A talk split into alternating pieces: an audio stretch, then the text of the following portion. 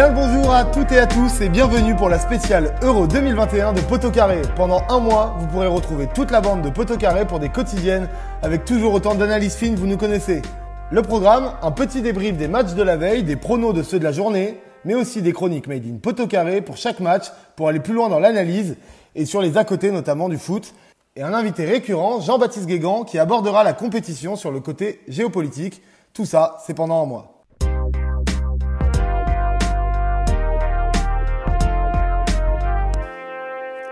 Et avec moi aujourd'hui, j'ai le plaisir d'être avec euh, Valentin et Alex pour sa première euh, quotidienne. Comment tu vas, Alex, déjà? On accueille les nouveaux en premier bah très bien, très bien. On, profite, euh, on profite du week-end là. J'ai pu bouger un peu, c'est très agréable et le kiff des matchs de l'Euro qui débutent, tout va, tout va pour le mieux. Val? Écoute, ça va très bien aussi de mon côté. juste une petite angoisse par rapport au fait que Alex fasse cet enregistrement torse nu, mais sinon tout va bien. En tout cas, une bonne émission de Poteau Carré commence toujours avec des top flops. C'est parti.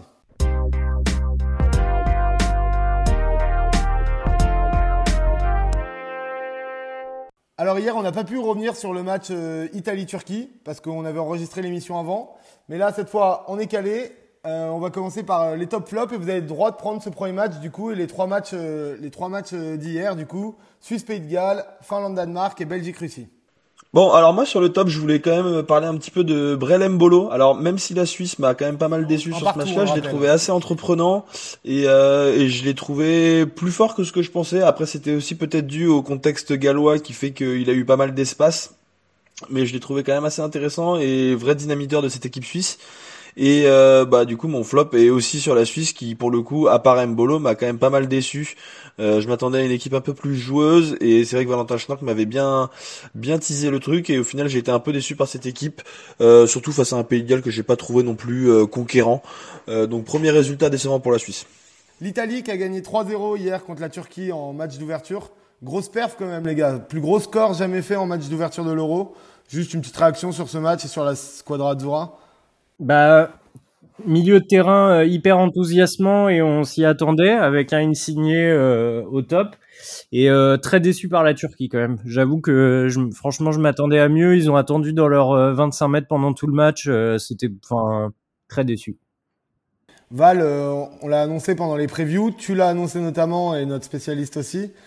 Tiro Immobilier, il va faire une, il peut faire une grosse compète. Bah, de toutes les manières, c'est un attaquant de confiance. Donc, à partir du moment où, et c'est un, un vrai buteur. Donc, à partir du moment où il arrive à avoir des ballons et arrive à concrétiser un petit peu ses actions, c'est sûr qu'il peut se mettre dans une dynamique assez incroyable. Hein. On l'a vu ces dernières années avec la Lazio.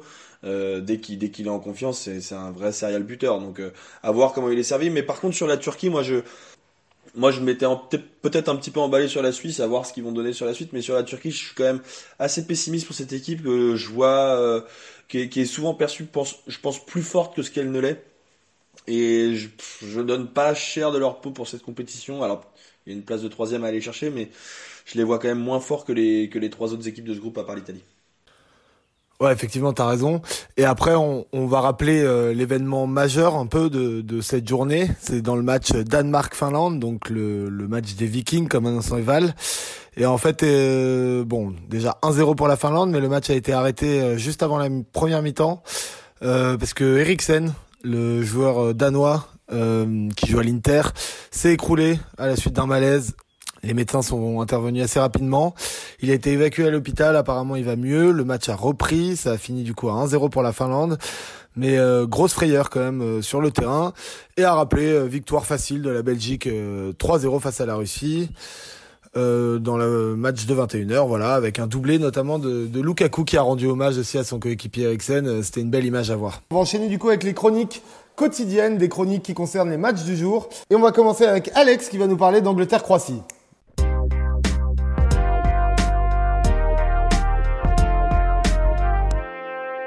Bon Alex, tu voulais nous parler de cette équipe anglaise qui qu'on attend à chaque fois, mais qu'on a l'impression qu'ils peuvent jamais gagner. C'est pareil depuis 1966, leur dernière victoire en Coupe du Monde. Ouais, c'est quelque chose qui a été euh, qui a été beaucoup dit hein, dans l'histoire de la sélection anglaise, mais déjà j'aimerais remettre un peu de contexte. Je voudrais qu'on se souvienne de ce match, euh, cette demi-finale euh, très récente hein, de 2018 entre la Croatie et les Anglais. On se rappelle que les Croates ont dû attendre la 109e minute pour l'emporter face à une triste équipe d'Angleterre avec un but de, de Mandzukic. Une triste équipe d'Angleterre et finalement cette tristesse, bah, elle s'explique. On peut euh, accuser dans un premier temps son euh, sélectionneur Gareth Southgate qui renvoie l'image d'un homme euh, dépassé qui gâche un potentiel monstrueux finalement quand on voit tout ce qu'il a entre, entre les mains. Mais il faut dire que son palmarès, ou plutôt le vide qui entoure son palmarès, ne plaide pas en sa faveur. Arrivé à la tête des Sri Lions en septembre 2016, il a d'abord cherché à rassurer, au point même de s'enfermer dans des choix craintifs devenus vite problématiques. Et malheureusement, bah, il n'est pas le seul sélectionneur à avoir agi comme ça en prenant l'Angleterre en main. Il faut dire que cette Angleterre, elle part de loin. Elle est toujours présente dans les grandes compétitions, excepté la Coupe du Monde 94 et l'Euro 2008, mais un peu à l'image d'un Zlatan Ibrahimovic, elle semble se décomposer dès que les moments cruciaux approchent. Finalement, ça a jamais été vraiment un problème de qualité pour l'Angleterre, parce qu'on se souvient des Gerrard, des Rooney Lampard, on se souvient des Mount Sancho Kane, on se souvient des Lineker, Gascoigne Waddle, et à chacune de ces générations, il y a eu son lot de déceptions. Et je me suis demandé, mais si finalement le problème n'était pas ailleurs, et notamment dans le choix de son sélectionneur. Ouais, parce que pour toi, il manque euh, d'un homme fort en Angleterre. C'est un peu, euh, c'est un, peu ce qu'ils disent à chaque fois. Et c'est un entraîneur qui, qui à enfin, à l'inverse de la France, prend pas des choix euh, forcément très judicieux. Bah, des choix pas très judicieux, des choix tactiques bizarres. Finalement, il y a eu que des sélectionneurs qui avaient des idées très prudentes, voire euh, pas d'idées du tout. Et en fait, qui on peut accuser d'autres quand on voit les générations dorées qu'ils ont eues, à part l'homme qui décide, l'homme qui tranche? Rien qu'en remontant jusqu'aux années 2000, je vais vous donner quelques, quelques noms, et finalement, ça fait presque peur. On a eu, on a donc Gareth Southgate maintenant. Avant ça, on a eu Sam Allardyce. Avant ça, on a eu Roy Hodgson. Avant ça, on a eu Stuart Pearce. Fabio Capello, je le compte pas dedans parce que j'estime que c'est un grand coach. Steve McLaren, perso, euh, pas trop de souvenirs. Sven Goran Eriksson, c'est très mitigé. Peter Taylor, pareil, on n'en parle pas. Donc, tous ces noms-là, on se dit, mais est-ce que finalement, c'est pas ces choix de sélectionneurs qui ont gâché le potentiel de ces sélections? Et quand on se dit que la meilleure performance de l'Angleterre, ça a été, excepté évidemment cette Coupe du Monde 66, une quatrième place à la Coupe du Monde 2018, on se demande si c'est pas une équipe qui est finalement bloquée, choquée, presque tétanisée. Et est-ce que c'est pas d'un psychanalyste finalement dont aurait besoin cette équipe pour dépasser ce plafond de verre qui la hante depuis cette fameuse euh, Coupe du Monde? Et pour tout vous avouer, j'ai démarré cette chronique et j'en avais parlé à Val. Et mon objectif, c'était vraiment de taper sur Gareth Southgate parce qu'en voyant les matchs de l'Angleterre, je rageais tout seul devant ma télé en me disant mais c'est pas possible, c'est pas possible de gâcher autant de de, de, de, de, bons joueurs et de, rien euh, réussir à créer de, de, de, de, collectif. Mais finalement, comme le PSG qui a développé un complexe, une crainte et presque un refoulement par rapport à son traumatisme du match contre le Barça et qui refusait de s'y confronter, est-ce que l'Angleterre, comme tout bon névrosé qu'on est, n'a pas juste besoin d'un bon psy pour essayer de se soigner. Et bah, Val, tu voulais réagir? Ouais, euh, alors je suis euh, en partie d'accord avec Alex sur ce qu'il dit. Après, c'est aussi là-dessus que Darren Tulette dans nos previews avait un peu tempéré parce qu'en fait, Gareth Southgate peut-être que sur l'aspect tactique, etc., n'est pas très très intéressant, mais il a quand même une certaine lucidité sur son groupe et il sait les, la valeur de son groupe. C'est encore un groupe qui est jeune et il faut attendre je pense qu'il faut lui laisser encore un peu du temps.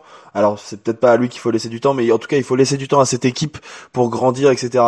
Et, sur le choix de l'entraîneur de la sélection anglaise, moi je pense que il y a un tournant qu'il va falloir prendre après le choix de Southgate, parce que pour l'instant je pense qu'il va être maintenu pendant encore euh, au moins jusqu'à la Coupe du Monde, mais il y a un tournant qui va devoir être pris et je me pose la question de savoir si l'évolution des coachs qu'il y a eu en première ligue ces dernières saisons n'est pas aussi un aspect hyper important à prendre en compte. On sait que le jeu a vachement évolué en Angleterre et à voir si l'équipe d'Angleterre peut elle aussi prendre ce tournant-là, euh, ces tournants plus tactiques, etc., avec des entraîneurs qui sont vraiment euh, validés et confirmés et, qui apportent une vraie plus-value dans leur club.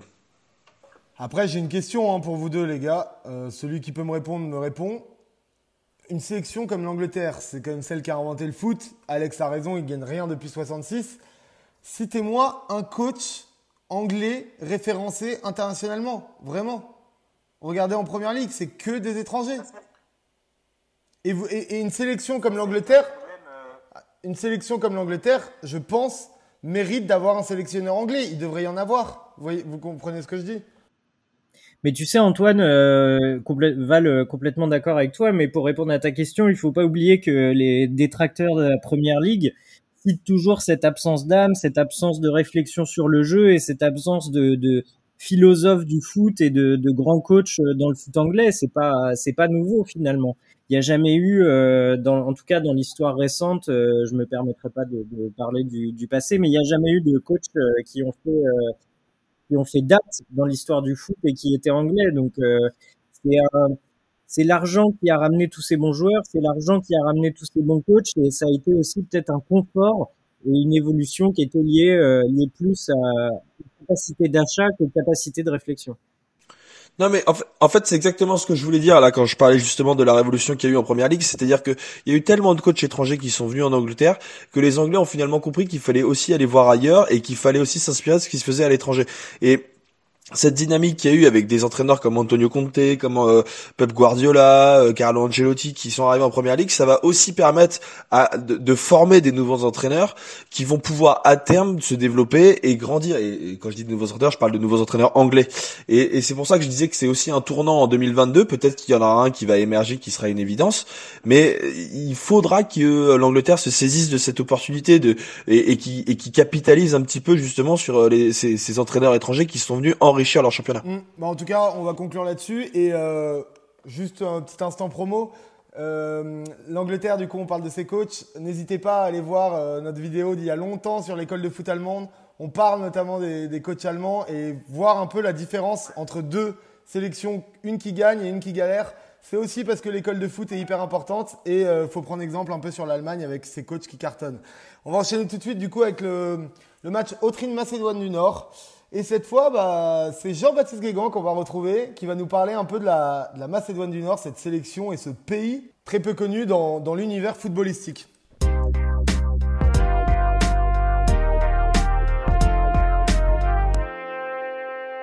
Donc aujourd'hui, on est le dimanche 13 juin. Euh, il y aura un match euh, à 18h aujourd'hui entre l'Autriche et la Macédoine. La Macédoine qui participe donc à cette première compétition internationale, qui est un tout petit pays euh, issu de l'ex-URSS.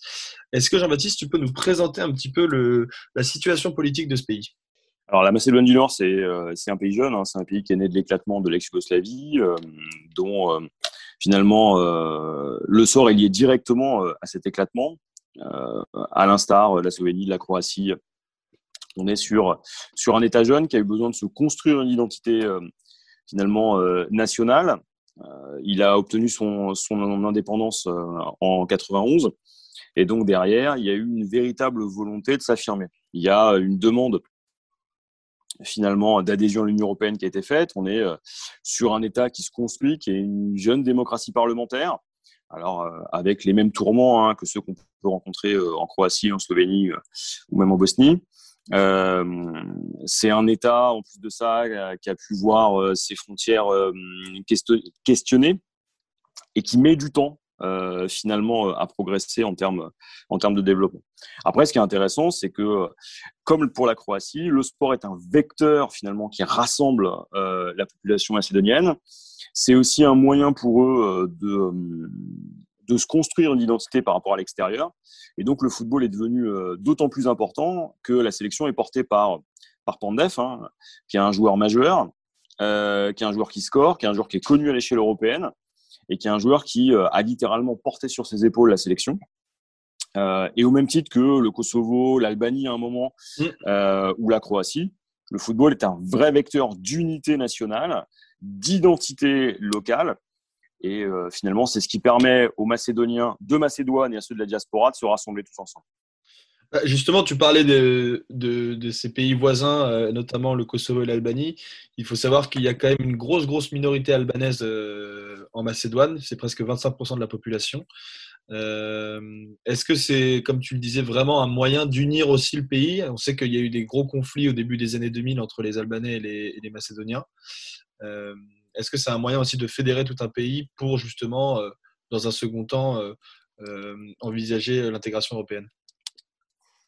Effectivement, le football est utilisé comme tous les autres sports, hein, mais comme c'est le premier sport pratiqué sur place, c'est vraiment utilisé comme un ciment de ce qu'on appelle le nation building, c'est-à-dire pour construire votre nation, vous allez utiliser le sport et au-delà de l'histoire tourmentée de la dernière décennie, euh, notamment dans la relation avec l'Albanie, mais dans la relation aussi euh, avec la Grèce, euh, avec les autres voisins. le sport sert finalement de ciment. Il va s'inscrire dans une politique plus globale. Et c'est justement là où on l'attend. C'est-à-dire que la Macédoine joue pas simplement un tournoi là. Elle joue une, une étape et c'est là où ça va être intéressant, c'est-à-dire que l'attitude, les discours, le positionnement de l'équipe de Macédoine pendant cet euro, c'est aussi la meilleure preuve de sa possibilité d'intégrer l'Union européenne. Là, les, discussions ont été ouvertes en 2020. Euh, ça dit beaucoup aussi de ce qu'elle veut faire. Parce que euh, entrer dans l'Union européenne, ça veut dire euh, accepter finalement les critères démocratiques de l'Union européenne on a pu voir que pour certains États, hein, je pense à la Serbie, ça posait de vrais soucis. Mm. Euh, l'idée, c'est que la Macédoine s'inscrive dans la même trajectoire que la Croatie et plus sûrement, comme la Roumanie et la Bulgarie, intègrent à terme l'Union européenne en ayant fait un véritable effort sur soi. Et la première démonstration qu'on va avoir de ça, ça va être aussi cet euro. Et puis, il y a une autre chose qu'on a tendance à sous-estimer. Personne connaissait la Macédoine du Nord. Non, euh, voilà. Et c'est le foot qui va l'inscrire sur, euh, sur l'échiquier euh, mondial et dans les représentations des gens, donc dans leur tête. Et au moment où il faudra que l'Union européenne se décide sur l'intégration de la Macédoine, les performances de cette équipe vont jouer. Les opinions publiques auront vu cette équipe jouer, surtout si elle, si elle performe. Et derrière, les hommes politiques qui prendront la décision de l'intégration s'appuieront aussi sur ces représentations positives. Sans le foot, ce pays n'existe pas pour les Européens. Mm. Avec le foot, il existe. Et donc, on peut considérer le fait de vivre une aventure avec lui au sein de l'Union européenne.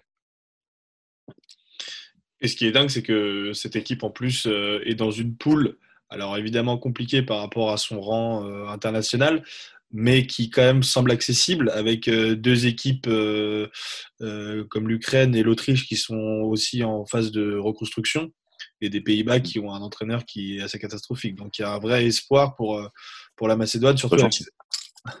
De quoi? Non, mais pour les Pays-Bas, c'est pas gentil. Ah bah, euh... Franck Debourg, il connaît même pas ses joueurs. Euh, oui, c'est clair. Euh, attends, on, termine là-dessus et puis. Ouais, ça marche. Bah, donc, oui, attends, ça sonne. Voilà.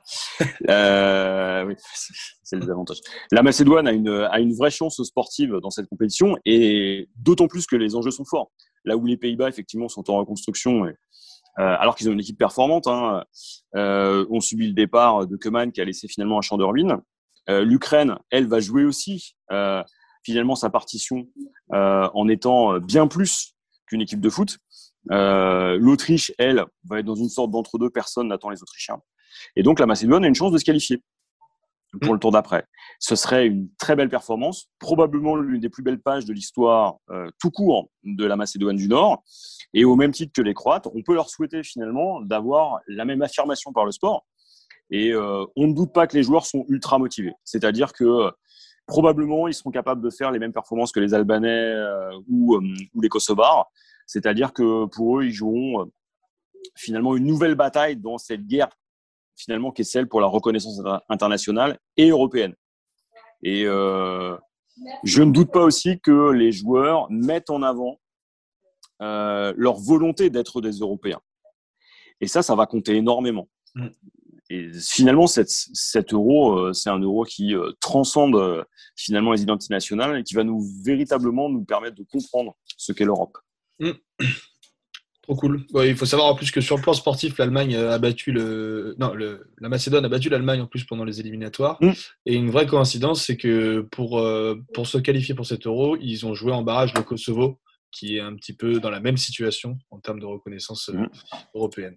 Merci encore une fois à Jean-Baptiste Guégan qu'on retrouve tous les jours pour ses analyses géopolitiques. Franchement, dites-nous si ça vous plaît. Nous, en tout cas, ça nous fait très plaisir de l'avoir. Et on enchaîne, on finit avec ce dernier match Pays-Bas-Ukraine un beau match et euh, c'est Valentin qui voulait nous en parler.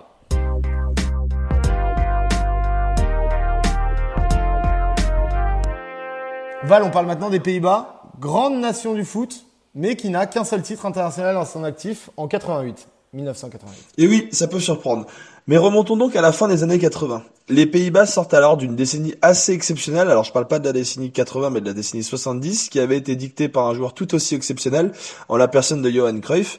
Une décennie qui s'était ponctuée notamment par deux finales de Coupe du Monde en 74 et en 78, malheureusement perdues. Mais la décennie 80 est beaucoup plus compliquée. Hormis un premier tour euh, à l'Euro 1980, les Pays-Bas n'arrivent même pas à se qualifier pour les Coupes du Monde 82-86 ni pour l'Euro 84. On arrive donc euh, en 88 euh, avec une, équipe qui finalement, après une poule un peu compliquée, finit par se qualifier. Et pour tenter de relancer la sélection, la fédération, la fédération néerlandaise décide de rappeler son entraîneur mythique, Rinus Michaels. Rinus Michaels, qui avait été aussi le célèbre entraîneur de l'Ajax, avec lequel il avait remporté la Coupe du Monde des clubs, la Coupe des clubs champions, pardon.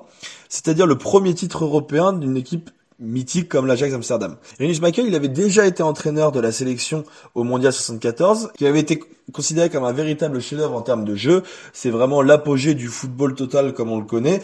Et du coup, Rinus Michael est considéré comme le grand tacticien ayant mis en place le football total proposé par les Néerlandais en 74. Les Hollandais arrivent donc à cet euro avec pas mal d'ambition, malgré un parcours plutôt difficile dans la décennie qui précède, euh, et avec des joueurs de très haut niveau, entre autres, entre autres Van Basten, Ruud Gullit, Ronald Koeman et Frank Rijkaard.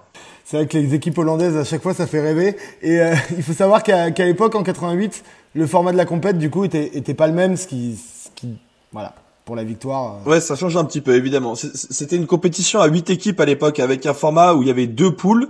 Les deux premiers de chaque poule se qualifient ensuite pour, la, pour deux demi-finales. Et donc, les Pays-Bas se retrouvent dans une poule avec l'URSS, l'Irlande et l'Angleterre.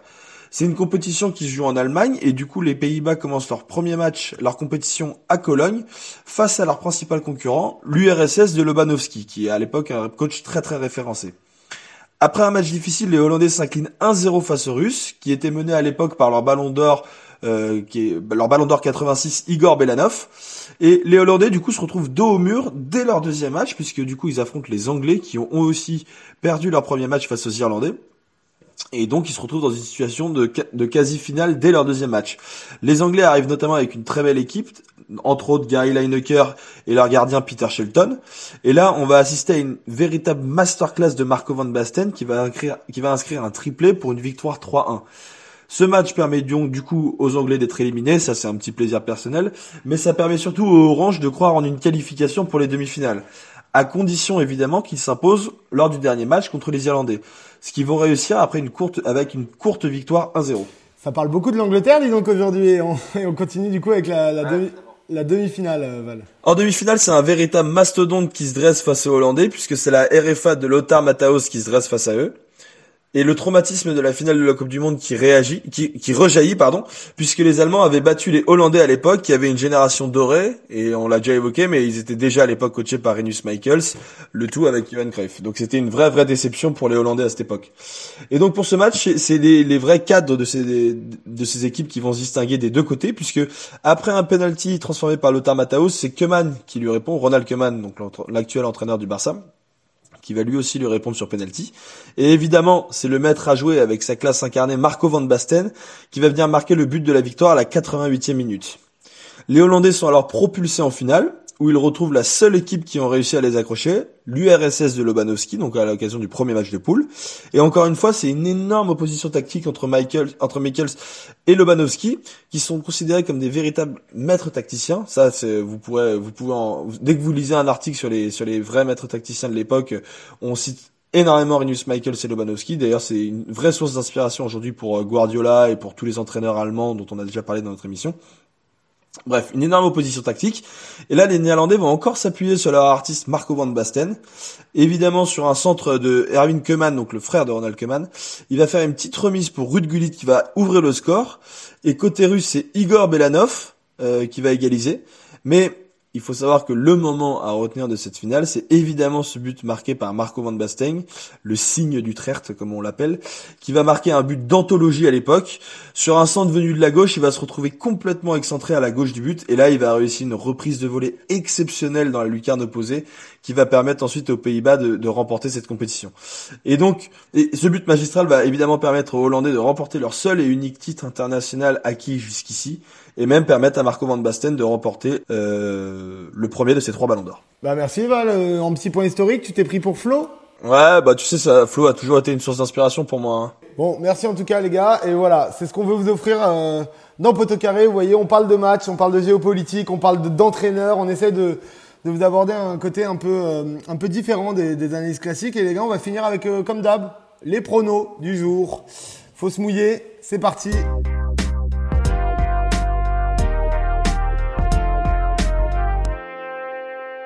Angleterre-Croatie. Revanche de la dernière demi-finale de la Coupe du Monde. Alex. Match nul. Les, les chocs comme ça, première journée, euh, le petit nul qui arrange tout le monde et euh, derrière on va gagner les matchs contre les équipes plus faibles. Euh, je vois bien le match nul moi. Val, cette revanche Moi je, je, crois que les, les, Croates sont vraiment en fin de cycle et j'ai un peu de mal à recroire à une, à une épopée croate cette, cette fois-ci et du coup je vais faire une, parier sur une grosse victoire de l'Angleterre. Je pense que je dirais 3-0 pour les Anglais. Ah ouais, ok. Euh, Autriche, Macédoine du Nord, bon bah, faut parier les gars.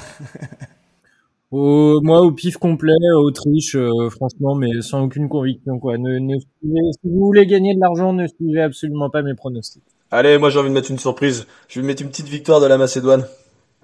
1-0. Ouais, un petit but de raccro, euh, une grosse défense, comme on les aime quoi. C'est pas le match le plus excitant de l'Euro, mais ça pourrait plaire à, par exemple Jules. On sait qu'il aime ces matchs-là. Euh, Pays-Bas-Ukraine pour finir.